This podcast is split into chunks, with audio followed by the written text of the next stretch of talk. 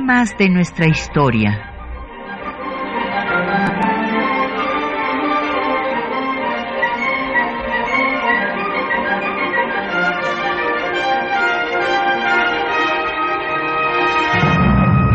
Un espacio que difunde el conocimiento del pasado para comprender nuestro presente. Programa a cargo de la maestra Patricia Galeana.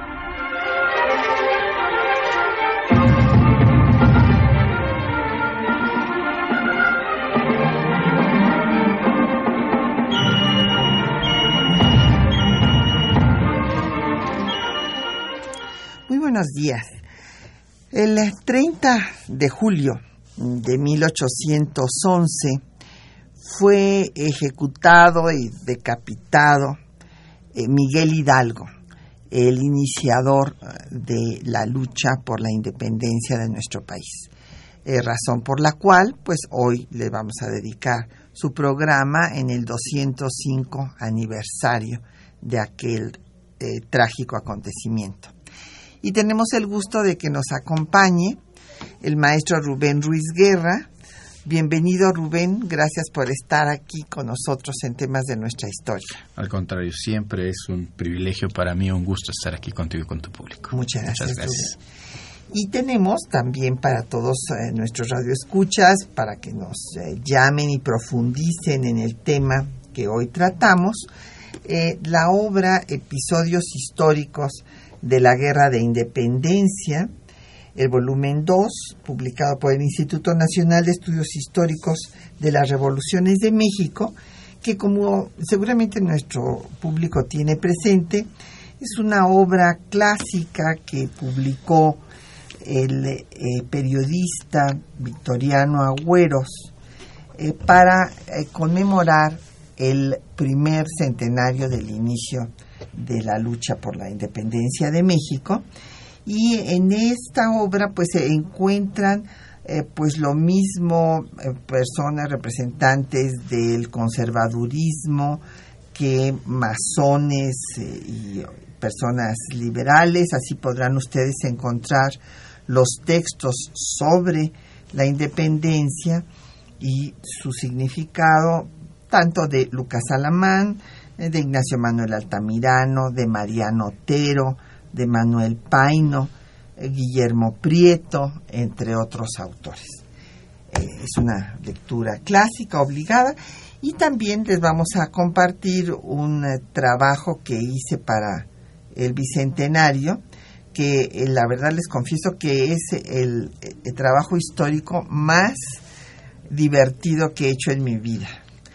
Es un ensayo que lleva por título Charlas de Café con Miguel Hidalgo y eh, pues que fue publicado por Grijalvo para el bicentenario. Entonces, llámenos, tenemos a su disposición el 55 36 89 89, una alada sin costo 01 800 505 26 88, un correo de voz 56 23 32 81 nos puede usted mandar también, perdón, un correo electrónico a temas de nuestra historia arroba yahoo.com.mx o nos puede seguir por Twitter en arroba temas historia o en Facebook en el www eh, temas de nuestra historia UNAM y el programa queda en línea en la este, página de la estación www.radionam.unam.mx durante una semana. Bueno, pues el maestro Rubén Ruiz Guerra, ustedes ya lo conocen, pero bueno, les recuerdo que se formó originalmente aquí en nuestra universidad, tiene su maestría en Historia de América por el Instituto José María Luis Mora y él es actualmente el director del Centro de investigaciones sobre América Latina y el Caribe de nuestra universidad, es catedrático en la Facultad de Filosofía y Letras, autor de una serie de obras sobre el siglo XIX y también has tratado el siglo XX en, América Latina, en México y América Latina. Y, por ejemplo, del tema de la independencia, pues eh, hizo la, el capítulo de independencia de Bolivia en Historia Comparada de las Américas, eh, eh, sus procesos independentistas, que fue publicado por el Instituto Panamericano de Geografía e Historia de la OEA. Así es. Pues Rubén, hablemos de este personaje que a mí me parece verdaderamente fascinante y admirable.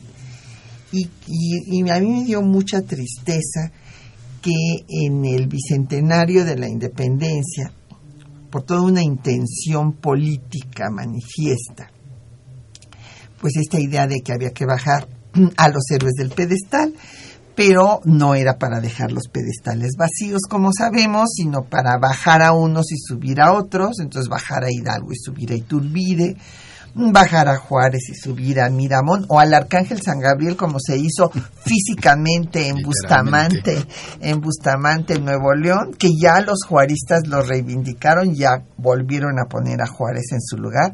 Hay un colega historiador eh, de Nuevo León, eh, regiomontano, como a ellos les gusta que les digamos, eh, Javier Treviño Villarreal, ya eh, encabezó el movimiento y ya se puso a Juárez otra vez en su lugar. Pero entonces en este escenario, lamentablemente la gente se quedó con una idea que a mí me parece gravísima, de la película esta la verdad, en la cual se invirtió un dineral, por cierto, y es la película histórica que más ha durado en cartelera, porque despertó el morbo de la gente, que era Hidalgo la historia jamás contada, en la cual pues la idea eh, clara era acabar con el padre de la patria, acabar con Hidalgo y mostrarlo como un cura libertino y sanguinario. Cuando fue una de las mentes más brillantes de la Nueva España, reconocido por el primero que lo excomulgó, que fue Manuel Abadique. Sí, es muy importante esto que está señalando. Hidalgo fue una persona brillantísima, un intelectual de primer nivel, fue una persona que realmente vivió su compromiso cristiano tal como se estaba viviendo en esos momentos en términos de una preocupación no solo intelectual, no solo teológica, no solo espiritual, sino con una faceta social sumamente importante.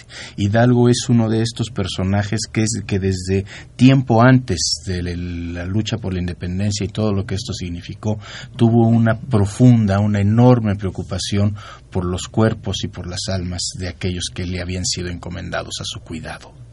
Entonces, creo que es una persona que es sumamente, sumamente importante en este sentido y que además trae hacia las preocupaciones eh, del, del, orden público, vamos a decirlo así, la situación de las personas marginadas, de las personas desprotegidas, de aquellos que están siendo los perdedores dentro de un régimen de gobierno, de una estructura económica en la cual hay una enorme cantidad de gente que es marginada, que es maltratada, que es...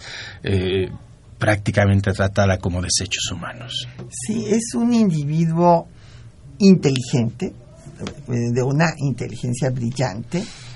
Eh, cuando el estudiante le decían el zorro por su agudeza mental, es un hombre culto, eh, multilingüe, o sea, no solamente pues estudia latín como todos los curas, sino que eh, domina el francés al grado de traducir a los mejores escritores de Francia, como hace con el tartufo de Molière. Y por otra parte, domina lenguas indígenas, el tarasco, el otomí, el náhuatl. Entonces, eh, está cerca de sus fieles en los curatos por donde va pasando, o sea, un verdadero humanista, y como tú dices, se preocupa por el bienestar de ellos en todos aspectos, los toma realmente como sus sus alumnos los enseña.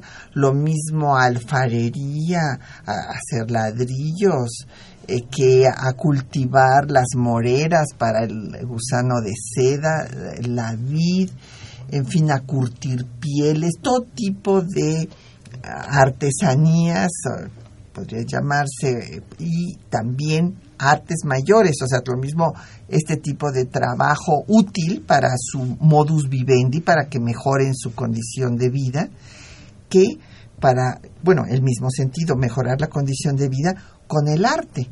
O sea, organiza orquesta, les hace funciones de teatro, o sea, y esto, eh, pues que fue ridiculizado en la peliculita esta de mala memoria, porque a mí me pareció indignante, eh, porque además todo el dinero que se invirtió, de, digo, de, público, con toda esta intención, pues sí, eh, este, lo desvirtúa a un personaje que tuvo la visión de convertir un movimiento de élite criolla, como era el movimiento que representaba Allende, que sí es de los eh, que no bajan del pedestal porque pues ese, les es, afín a las tendencias conservadoras, ¿verdad? Que todavía que, están cada día más fuertes en México. Hay que ver el horror que acaba de pasar en Veracruz con la criminalización de las mujeres. Pero además de esto, eh, este señor Allende pues hubiera sido como otros libertadores de América Latina que tú los conoces muy bien. Y justo la gran diferencia que hay del movimiento de independencia en México del resto de las independencias es que aquí se convierte en una revolución social. Porque Hidalgo es el responsable de esto Hidalgo involucra, hace que se despierten del letargo, como él decía, los hace conscientes de que no conocen ni siquiera el sabor de la miel ni tienen el producto de su trabajo. Así se los dice en los textos que los que han llegado hasta nosotros y él va a darle este toque social, incorporando a los indígenas, a las castas, aboliendo la esclavitud, eh, suprimiendo los tributos, y bueno, esto le da otra dinámica totalmente al movimiento de independencia en nuestro país. Sí, no se va a recalcar lo suficiente este punto que ha señalado.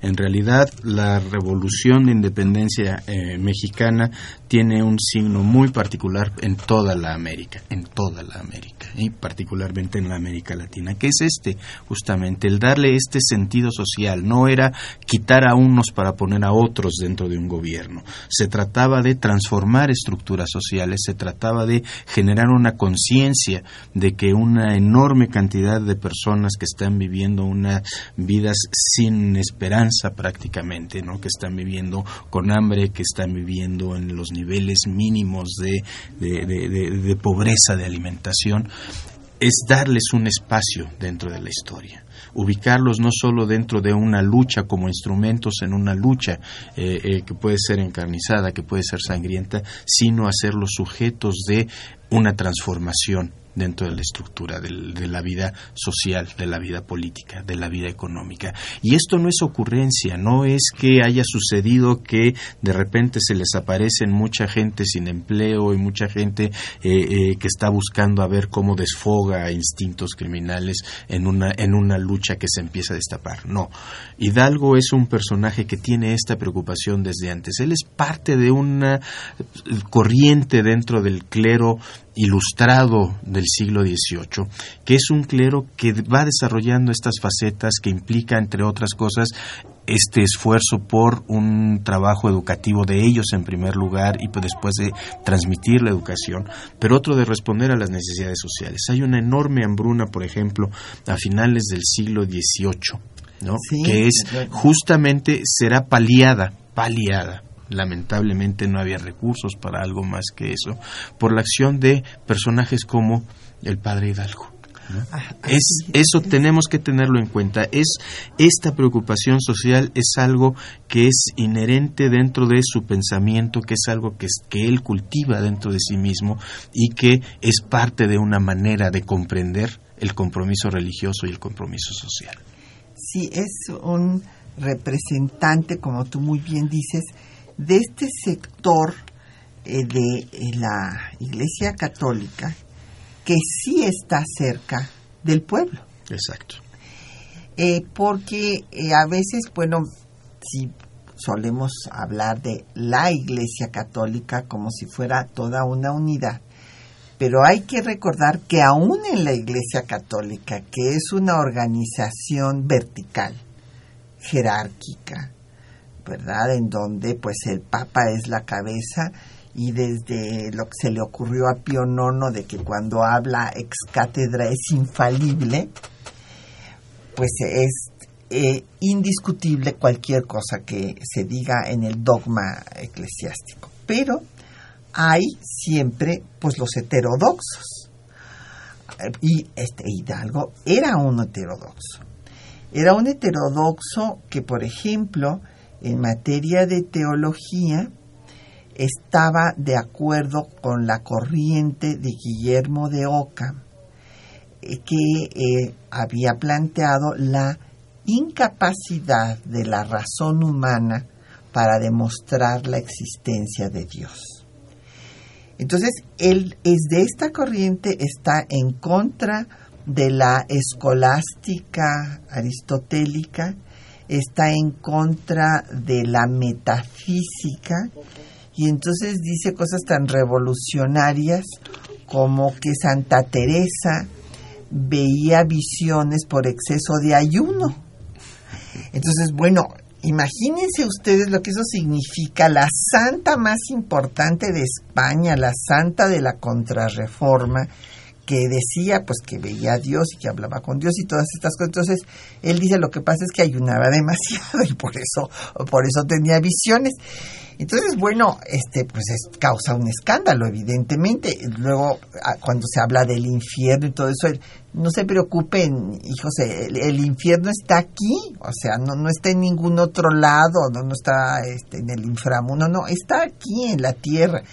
Y bueno, pues por eso le empezaron eh, el primer juicio inquisitorial y era tan inteligente que salió librado en esa ocasión y eh, no pudieron acabar con él.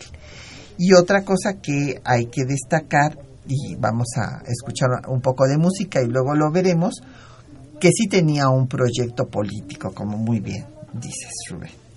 Pues vamos, y económico y social, ahorita veremos. Pero vamos a escuchar las Mañanitas de Hidalgo del disco México a través de sus canciones de Guillermo Zapata, en donde se refiere ya cuando van, eh, eh, pues acuérdense que su eh, movimiento es vertiginoso, realmente son tres meses, tres meses, porque después, bueno, vienen las primeras derrotas, se van al norte y allá después Allende lo, le quita el poder y se autonombra generalísimo. Y aquí en estas mañanitas de Hidalgo se refiere eh, la llegada de Hidalgo a Zacatecas. Entonces vamos a escucharlas.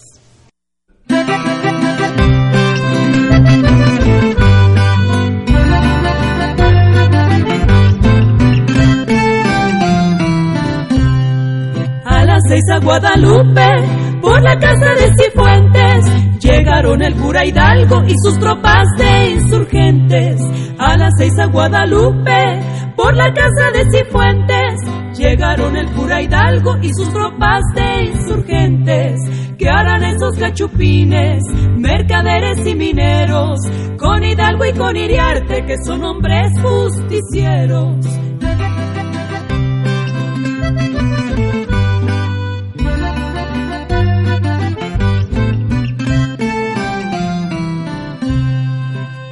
Fogatas en la plaza y en los cerros guarniciones. Hidalgo está con saldúa y hay jefes en los mesones. Hay fogatas en la plaza y en los cerros guarniciones. Hidalgo está con saldúa y hay jefes en los mesones. Pobrecitos cachupines, les quitaron todo el oro. No le pasará saldúa porque saldúa es muy zorro.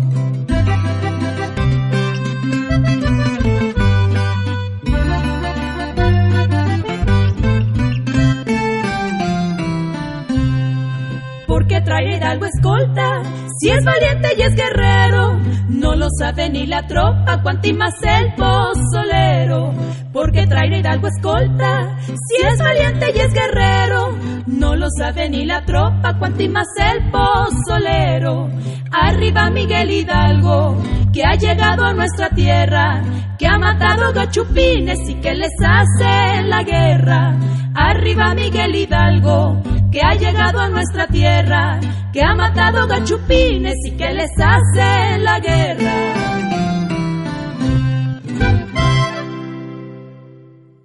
Bueno, ahí escucharon ustedes que le sorprende a la gente eh, cuando van ya su, rumbo al norte que traiga escolta. No, no es que trajera él escolta para cuidarse, sino que Allende ya lo traía en calidad de prisionero, pero esto lo quiso, ah, no lo, no quería que se supiera porque evidentemente el que era carismático era Hidalgo, el que tenía pues el cariño popular, mientras que Allende era todo lo contrario, inclusive Allende llegó a golpear a indígenas eh, y a castas que estaban robando comida en una población, por ejemplo, pues era, era un criollo ampuloso, mientras que Hidalgo pues era un cura de pueblo, era una personalidad totalmente distinta. Nos eh, llegaron eh, varias llamadas, don Efren Martínez pregunta que, a qué me refiero con los pedestales. Bueno, pues los pedestales es donde se ponen las esculturas, pues eh, normalmente se rinde homenaje a las personas cuya efigie se esculpe. Entonces, cuando decimos que bajan de los del pedestal a unos y suben a otro, bueno, es bajar a un personaje para ensalzar a otro con el argumento falaz que se ha manejado mucho de que fue la historia oficial de un partido el que encumbró a Hidalgo. Bueno, este, en, cuando Abadi Keipo pensó que Hidalgo podría ser el representante de eh, Nueva España en las Cortes de Cádiz, no este, existía ningún partido. vamos, todavía no se había hecho ni la independencia. Y todos los eh, historiadores de este periodo han reconocido su gran talento, aun cuando prevaleció mucho la idea de que era un improvisado que había llevado al país al caos, que fue la idea de Lucas Alamán. Lucas Alamán atribuye a Hidalgo pues lo difícil que va a ser construir el Estado después de la independencia, porque dice que Hidalgo fue un irresponsable porque llevó al país a la guerra, una guerra en la cual la sociedad, los indígenas, el pueblo se involucró a un movimiento social. Y Mora y Zavala, que son liberales, eh, también eh, dan una idea inexacta de Hidalgo, porque dicen que no tenía proyecto político, sino que será un improvisado y que se lanzó, digamos así, sin ninguna preparación. Y todo esto es muy importante decirlo, lo echa por tierra Mariano Otero en 1842, cuando encuentra documentos probatorios de que Hidalgo, bueno, entre otras cosas, le había dado todo un plan de gobierno a Morelos para que siguieran todos los líderes insurgentes. Hidalgo hizo un plan en 29 puntos en los cuales se va a establecer todo lo que se va a hacer después. O sea, desde que haya un congreso con representantes, como escribió Hidalgo, de todas las villas y lugares para que den leyes suaves, acomodadas a cada una, quitar el de todos los eh, gobiernos uh, bueno, locales a los españoles,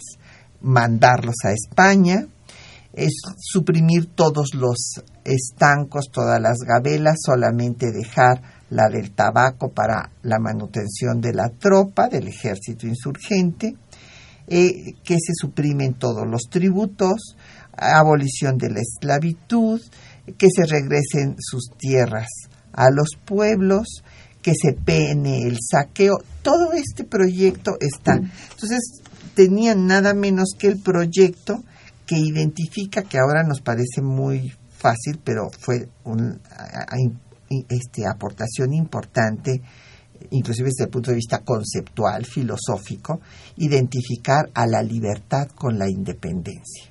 Y su proyecto, pues, es nada menos que crear una nación independiente que se gobierne a sí mismo, como lo dice su carta a Riaño, le dice lo que queremos es gobernarnos a nosotros mismos y este y recuperar los derechos que nos ha dado el Dios de la naturaleza. Fíjate Rubén que habla mucho del Dios de la naturaleza y desde luego yo tengo eh, la eh, idea, claro, no hay una prueba fehaciente de que era masón, porque él albergó en su casa, esto sí está totalmente documentado, a Dalmibar, que era un francés masón que había venido de Haití. Y este, este francés masón resulta que también había sido, ha visto en la Ciudad de México y era amigo de Francisco Primo de Verdad y Ramos, síndico del ayuntamiento. Entonces, me llama mucha atención que hable del Dios de la naturaleza, porque este es un concepto, el arquitecto de la naturaleza, pues de la masonería. Sí, es muy importante esto que está señalando en el sentido de que se van digámoslo de alguna manera acotando, se van dando espacios específicos para la acción de la divinidad.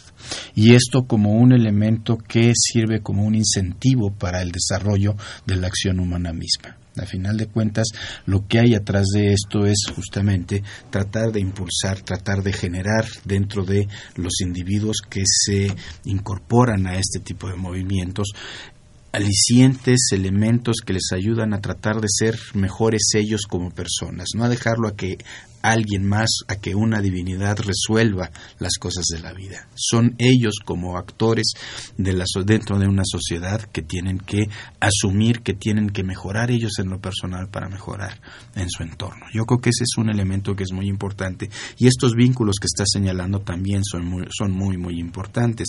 Y habría que recordar también Haití está, ha vivido ya un proceso independentista, está viviendo un proceso independentista. Entonces, esto nos habla también de cómo, en el cual también el tema social está presente de una manera muy importante. Claro, es el primer lugar de América, bueno, el Caribe, donde se va a abolir la esclavitud desde 1804. Exactamente, que es un que es un elemento que es muy importante porque además Haití era un espacio que generaba una cantidad de riqueza verdaderamente impresionante a través del trabajo esclavo en las haciendas azucareras. Entonces, eso es un elemento que es, que es muy muy importante. Pero esta otra parte de ir de alguna manera vamos a decirlo así, haciendo más accesible, haciendo más cercana la figura de la divinidad con el ser humano, con la idea de impulsar a éste a tratar de ser mejor, es una idea fundamental dentro de todos los procesos del siglo XIX, de transformación en el siglo XIX. Estos procesos que apuntan hacia esto que ha señalado, la libertad como un elemento central en la vida de las sociedades y de los individuos.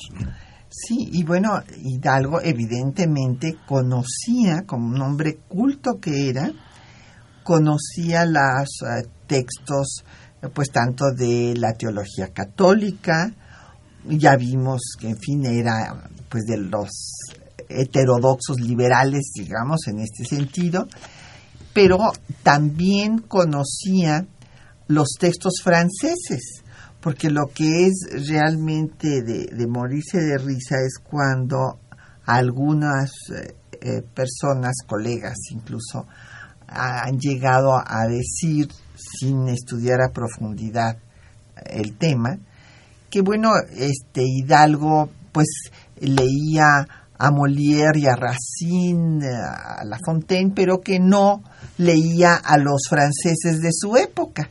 Y bueno, esto sí verdaderamente no se sostiene desde ningún punto de vista, porque además intercambiaba ejemplares de la enciclopedia con el eh, Manuel Abadiqueipo, este obispo que lo excomulga, que también era un hombre muy culto, evidentemente, que había dado una serie de representaciones que habían alertado del peligro de que viniera un movimiento social, precisamente.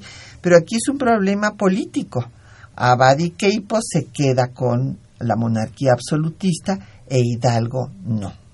Hidalgo censura a este absolutismo, eh, considera precisamente basado tanto en textos como los de Mariana, los de Suárez, o como todas las voces de eh, política que escribe Juan Jacobo Rousseau en la enciclopedia, que eh, la rebelión a la opresión del tirano es algo totalmente legítimo y justificado.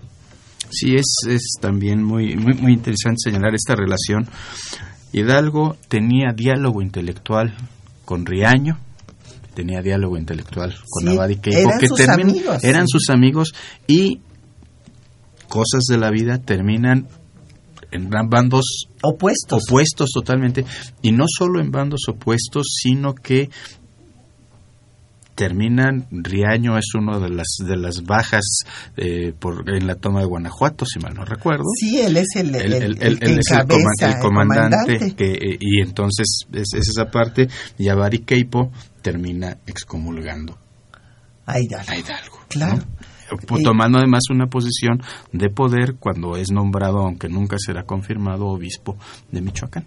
Sí, y por esto se ha dicho también en forma pues de tratar de tergiversar la historia que pues que no había valido la excomunión de Hidalgo porque Abadiqueipo no estaba consagrado como si la gente supiera esas sutilezas de las normas de la clerecía. Nada más que vamos a suponer que no hubiera valido para este que eso no lo sabía nadie. Cuando alguien quedaba excomulgado, cualquiera lo podía matar fuera de la comunidad eh, católica. Y esto era lo peor que le podía pasar a una persona en, en ese momento. Y esta excomunión fue ratificada por toda la jerarquía eclesiástica. No solamente eso, hubo tres papas después de consumada la independencia que siguieron sin reconocerla y diciendo que los mexicanos deberían de regresar a ser leales al rey de España. Hay un elemento también muy importante aquí, Patricia, que es que esta excomunión que sí va dirigida contra Hidalgo, también va dirigida contra todos sus seguidores. Así es. Es un instrumento político, es un instrumento político Exacto. para tratar de terminar con el movimiento. Así no es. nada más el, la cuestión religiosa. La cuestión no, religiosa, no, no, no, no. Política. Tenemos que tenerlo muy claro. Claro que sí. Pues vamos a escuchar los textos que les hemos seleccionado para el día de hoy, donde pues se destacan las ideas de Hidalgo, eh, hay textos de él mismo y eh, pues sobre todo su ataque frontal a la Inquisición, por eso la Iglesia no lo ha perdonado, porque les dice, eh, pues ustedes son católicos por política y su Dios es el dinero.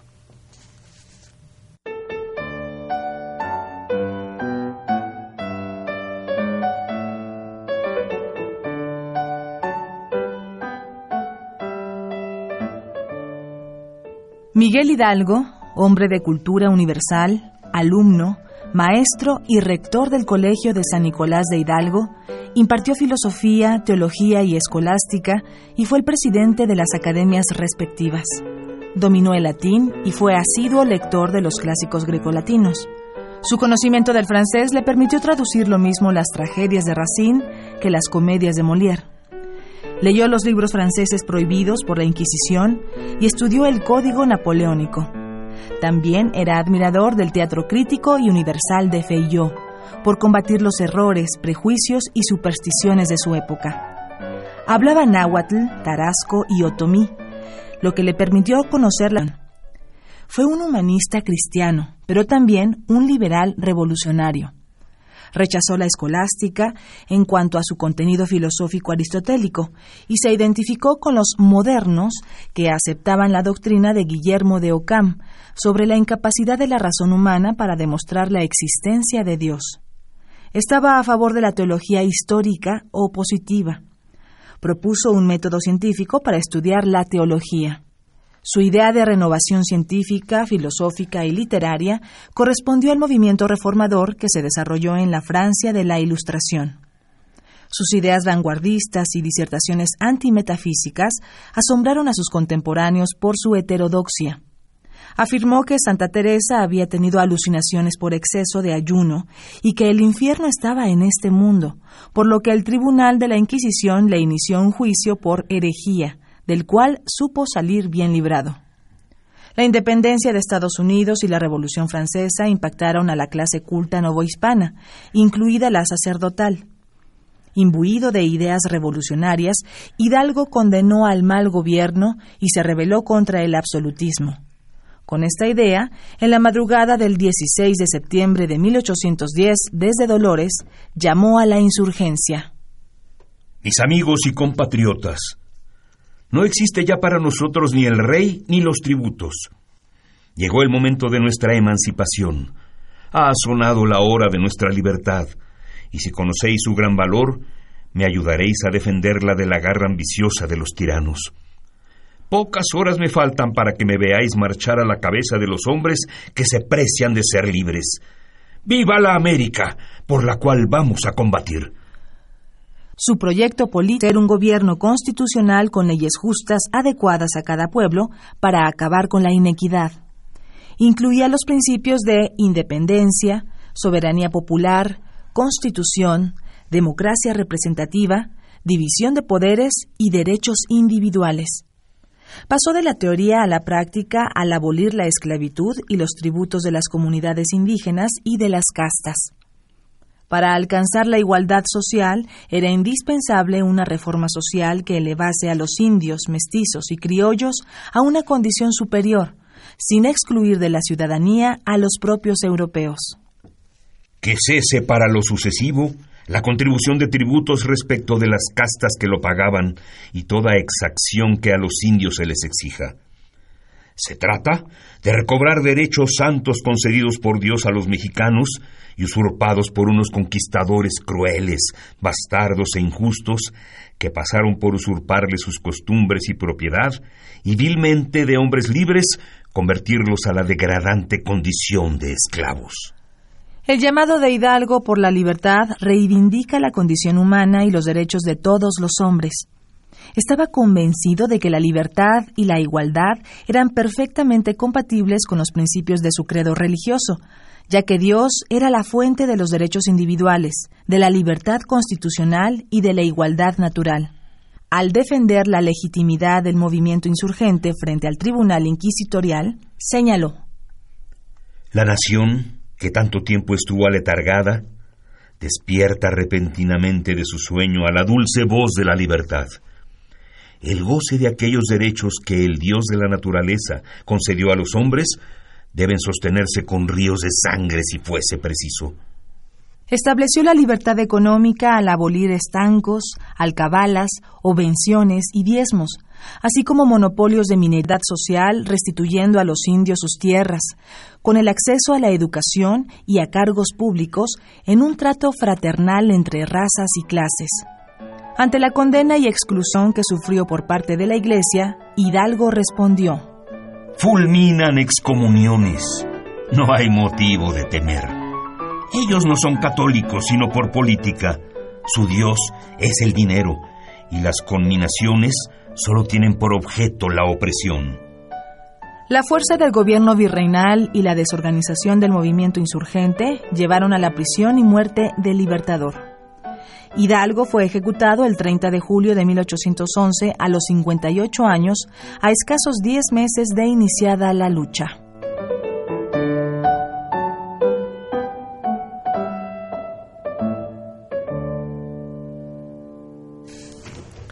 Bueno, pues ahí escucharon ustedes eh, pues parte de, sus propias ideas, de sus propios textos. Nos han llegado muchísimas preguntas. Don Edgar Ruperto, eh, bueno, hay dos preguntas en el mismo sentido. Eh, de por qué también otro Edgar, fíjese qué curioso, uno por Twitter y otro por correo electrónico. Edgar Ruperto por Twitter y Edgar Ramírez por correo, nos dicen que por qué razón Hidalgo no tomó la Ciudad de México. Muy buena pregunta de los dos. Bueno, lo que pasa es, él escribió que porque se habían quedado sin municiones y que no tenían pues la realmente el equipamiento suficiente como para tomar a la capital del virreinato. Evidentemente ahí como en otras muchas cosas discrepó con Allende, porque Allende, que era el que había invitado a Hidalgo a las conspiraciones de Querétaro, pues evidentemente después no le gustó mucho esto de que el que tomara el liderazgo fuera Hidalgo, pero es que Allende titubeó a la hora que los iban a prender cuando descubrieron que ya tenían planeado el movimiento para cuando fuera el tianguis en San Juan de los Lagos. Y este entonces él pensó en esconderse y fue Hidalgo el que dijo no pues vámonos a empezar el movimiento y fue cuando dijo esa este, ese célebre grito que no fue viva Fernando VII ni nada por el estilo, sino los testigos que estuvieron ahí hablan de pues que les dijo cuánto les iban a dar, que un real, que medio real, si llevaban un caballo, si no lleva ese tipo de cosas prácticas y les dijo, ah, vamos a marchar como hombres libres, no hay rey ni tributos.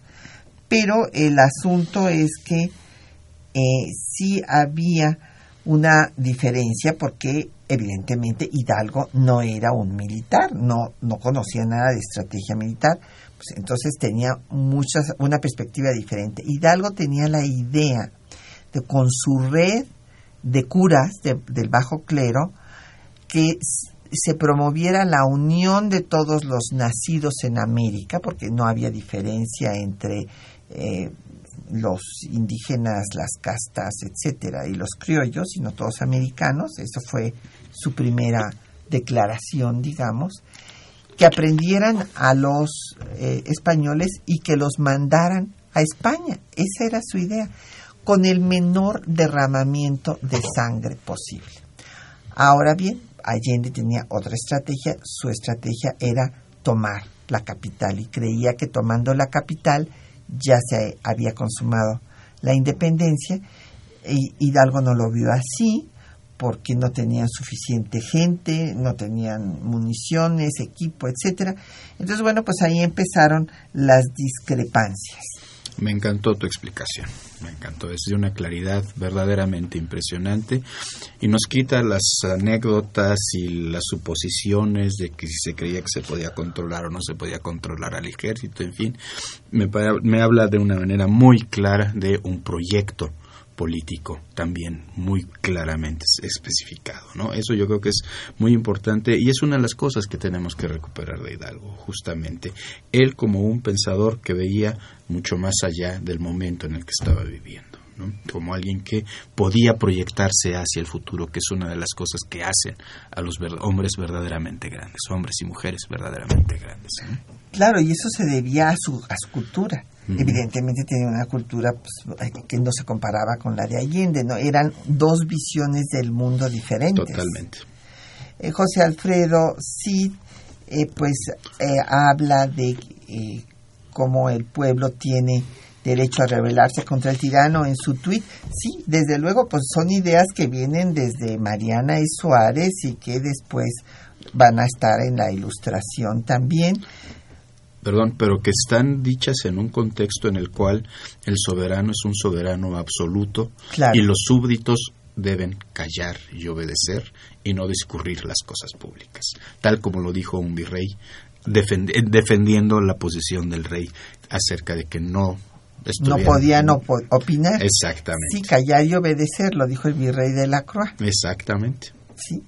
Y bueno, Javier Guerra, eh, de Benito Juárez, eh, pregunta que si eh, su formación, este, si en algún momento fue a Europa. No, no fue en ningún momento a Europa. Don Fernando López Leiva, de Naucalpan, que qué opinamos del trabajo de Carlos Herrejón. Bueno, es un trabajo desde la perspectiva de un... Aunque un trabajo con trabajo de historiador. Sí, claro, un trabajo. No, no, no está este, inventando. No, no, no, no, no, es un investigador acucioso. Pero como todo historiador tiene una visión que se refleja en, su obra. Su obra. Sí, necesariamente. Don Mario Orozco de Ixtacalco, eh, pues habla de que si ya existían las logias, sí, desde luego.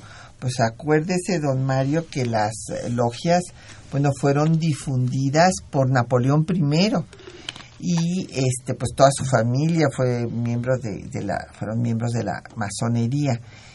Eh, don Manuel Pérez Morales de Miguel Hidalgo que es eh, que qué opinamos de esta frase que es una cosa de una ah, esta frase es muy superficial don Manuel me parece a mí pues nos está usted preguntando la opinión de que la conquista la hicieron los indígenas y la independencia los españoles.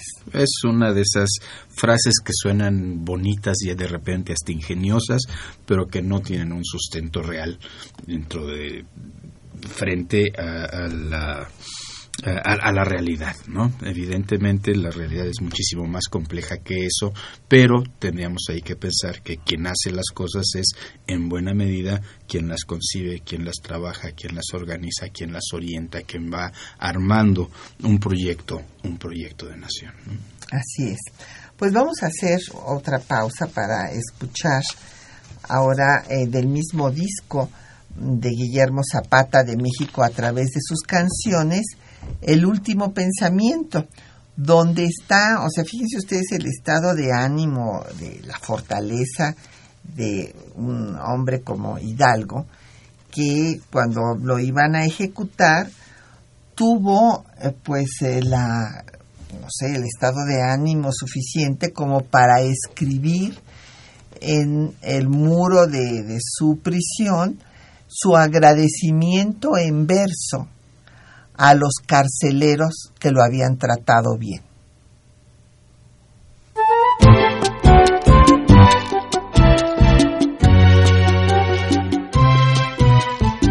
Esto escribe el cura Hidalgo como último pensamiento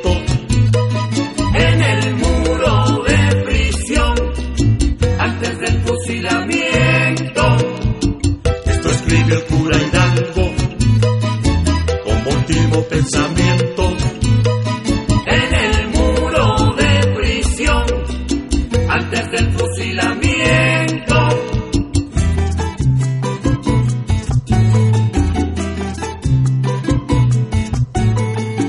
Melchor tuvo en corazón, adunado con pericia, lo que pide la justicia y exige la compasión te conduele la prisión, das consuelo al desvalido, en cuanto te es permitido, partes el postre con él, y agradecido Miguel, te da las gracias rendido, y agradecido Miguel, te da las gracias rendido. Esto escribe el cura Hidalgo último pensamiento en el muro de prisión antes del fusilamiento.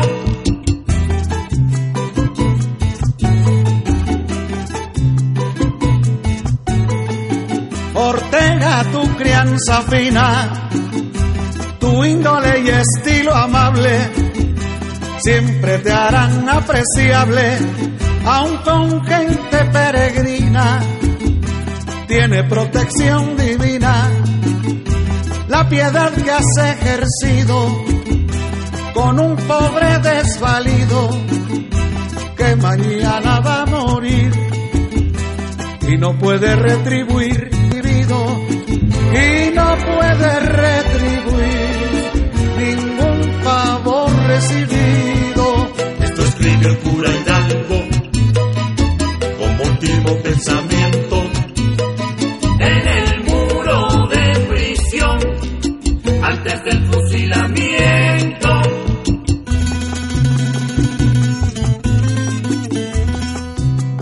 Zapata. Alambrito dulce para un fusilamiento.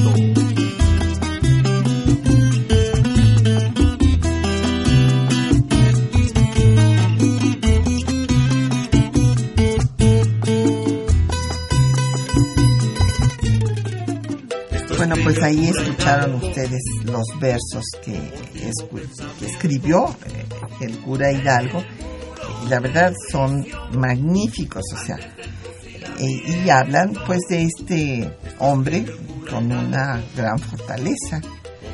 Y, y, bueno, pues tenemos tantas preguntas que pues, voy a ver si, a- hasta dónde llegamos, Rubén. Eh, don Rubén, to- tocayo, eh, Avilés de Atizapán de Zaragoza, dice que si la única discrepancia entre Hidalgo y Allende era la estrategia militar, no. Había otras discrepancias de mucho mayor fondo, como eh, la- pregunta también que hace don René López de la Gustavo Madero, porque primero hay una carta, y esta, existe la carta de Allende convenciendo a Hidalgo de que hay que mencionar a Fernando VII y este condenar a los franceses porque invadieron España, etcétera, para que se una más gente, obviamente más gente pues de las élites. Y esto Hidalgo solamente lo respeta, eh, eh, por la carta nos podemos dar cuenta que lo está convenciendo porque Hidalgo no lo quería hacer. Pero bueno, lo hace en octubre. Nada más. Acuérdense, son los tres meses que duró el movimiento. Ya en noviembre se acabó, queda fuera Fernando VII y esta es una gran discrepancia, desde luego, con, con Allende. Sí, yo creo que hay varias discre- discrepancias que van desde la personalidad, desde la manera de entender la realidad, hasta la manera de entender la estructura política y lo que esto pueda significar, ¿no? Entonces, así como en la vida cotidiana sucede que hay personas que no se pueden entender, aunque crean ciertas cosas que van en un algún cierto sentido. Eso fue lo que sucedió, eso pasa en la historia y no que no nos extrañe tampoco, ¿no? Claro. Eh, doña, mm, bueno, no, no entiendo si su nombre se lo escribieron bien, mil disculpas. Dávida Casas, eh, de Venustiano Carranza, pregunta que si dentro de la iglesia tuvo algún apoyo. Sí, el bajo clero. El bajo clero que estaba ce- cerca de la gente, por eso le decían bajo clero, porque no estaba en la jerarquía, no eran los obispos, no, no eran eh, curas que realmente eh, pues sabían de la condición eh, de pobreza de las comunidades indígenas, por ejemplo, y demás, pues este bajo clero, sí, ese sí estaba con, con Hidalgo y no así la, la jerarquía eclesiástica. Bueno, hay algún nombre como el de José María Morelos que nos habla justamente de, De- esa presencia, de esa cercanía de ciertos sectores de la iglesia. Claro, no, y fueron, y tenían una red muy grande, porque está Morelos, desde luego que va a ser su mejor alumno, porque fue su alumno cuando fue rector en el Colegio de San Nicolás eh, de Hidalgo, que se llama ahora es la Universidad Michoacana, y también está Matamoros, está el Padre Torres en Guadalajara, o sea, hay una bola de curas que este, se convierten en líderes insurgentes. Exactamente. Don Alberto Fernández de Naucalpan, que sí es verdad que se autoproclamó eh, Alteza Serenísima. No, don Alberto, el título es un tratamiento. Así como ahora qué sé yo, se le dice a un embajador, el, el excelentísimo embajador. Bueno, pues este era una forma de dirigirse a la máxima autoridad, Alteza Serenísima. Después también le van a dar este tratamiento a Santana, pero no es un tratamiento que lo inventen ni Hidalgo ni, ni Santana, les estoy hablando de dos personajes totalmente distintos, sino que así se usaba en, desde la monarquía española. En este contexto de que los súbditos deben callar y obedecer a el soberano. Exacto. Soberano. Exactamente. Y aquí viene pues eh, un concepto fundamental para Hidalgo, la soberanía está en el pueblo, no en el soberano. Él está en contra del régimen absolutista español. Que ya es una idea totalmente moderna y que tiene sus raíces justamente en el pensamiento ilustrado francés e inglés también. Así es. Eh, Patricia López nos pregunta qué hay ro- respecto de las mujeres. Pues do- doña Patricia, la verdad es que no hay este, ninguna fundamentación para decir eh, en alguna preocupación específica que hubiera tenido por el género femenino. Lo que sí es que eh, se protegía a las mujeres de que no fueran abusadas por, las tropas insurgentes y por otra parte, eh, bueno, pues es un hombre que tiene las ideas de su tiempo, tampoco lo podemos sacar de, de su época. Es un hombre que tiene las ideas de su tiempo y que vive como un ser humano preocupado por seres humanos. Claro, y una cosa que se, se eh, dice, les, les confieso que esta parte de la historia no, no es mi especialidad, eh, la historia íntima, bueno, que tuvo dos hijas y que por eso lo cambiaron de un curato a otro, pero esto era algo totalmente común. Todos los curas tenían hijas e hijos, bueno, no todos, los curas, era frecuentísimo que tuvieran familia. Inclusive hay unas, eh, me llama mucho la atención que cuando vienen los franceses, un pagador, eh, que fue pagador del ejército francés, y después un que se convirtió en un gran científico danés, Eric Eggers, escribió sus memorias. Memorias que encontró el embajador de México en Dinamarca, el embajador Walter Astier Bur- Burgos, que lo hemos tenido aquí en los micrófonos en varias ocasiones, y él mandó a tra- traducir estas memorias de Eric Eggers, que habían permanecido desconocidas pues, para todos los que no hablamos danés, evidentemente, y ahí él dice, eh, sorprendido porque pues él viene de un país en donde pues ya el protestantismo eh, ti- está cambiando esta situación pero eh, pues para él le parecía muy raro que cuando en el catolicismo se suponía que había celibato pues resulta que no había tal. Y él lo dice dice que eh, porque iba a los diferentes pueblos para pagarles a las tropas francesas y dice que eh, siempre había una señora que cuidaba al cura y que esa señora tenía niños que al cura, ¿cómo le decían? Le decían padrino. Y entonces, bueno, pues es lo mismo que tal vez le pasó al cura Hidalgo. Bueno, todavía a la fecha hay un movimiento dentro de la Iglesia Católica de sacerdotes que abogan por la posibilidad de casarse. Así es. Seguir ejerciendo su ministerio, pero poder tener la posibilidad de tener una pareja y una familia. Lo Claro. cual quiere decir que esto es parte justamente de ese lado humano de unos seres que han optado por hacer un, un- un cierto modelo de vida, ¿no? Claro, y que fue originalmente el celibato una idea del emperador Otón I a mediados de la Edad Media, porque les da tierras, a- eh, que es el origen de las tierras de los estados pontificios, y les dice muy bien, pero yo no les voy a estar dando tierras cada rato. Así es que no se casen para que éstas no se distribuyan y que queden concentradas y sean siempre de la iglesia. Es una idea totalmente económica. absolutamente que no tiene nada que ver con este, tradiciones ni de la Biblia ni Así de es. nada. Don José Sámano, eh, pues eh, dice que qué bueno que se le regrese a Hidalgo su carácter de héroe nacional. Claro que es un héroe, porque imagínese usted, don José, que se les ofreció el indulto y él contestó que el indulto era para los criminales y no lo aceptaran, no era para los defensores de la patria. Pues ya se nos acabó el tiempo. Qué cosa. Que- eh, pero bueno, pues les agradecemos. Hubo muchísimas llamadas, ni nos va a dar tiempo ya de leerlas, ya nada más les agradecemos a todos. No sé cuántas serán, pero como unas 30 aquí que todavía no pude contestar. Eh, muchas gracias por habernos llamado y sobre todo muchas gracias al maestro Rubén Ruiz Guerra por compartir su tiempo y sus conocimientos con nosotros. Al contrario, siempre un gusto y un privilegio. Gracias, Rubén.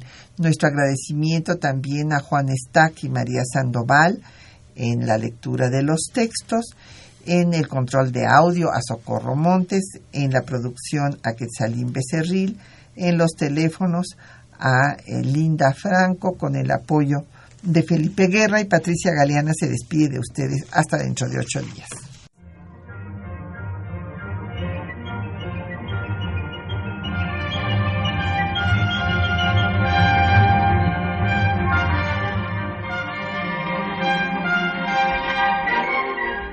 De nuestra historia.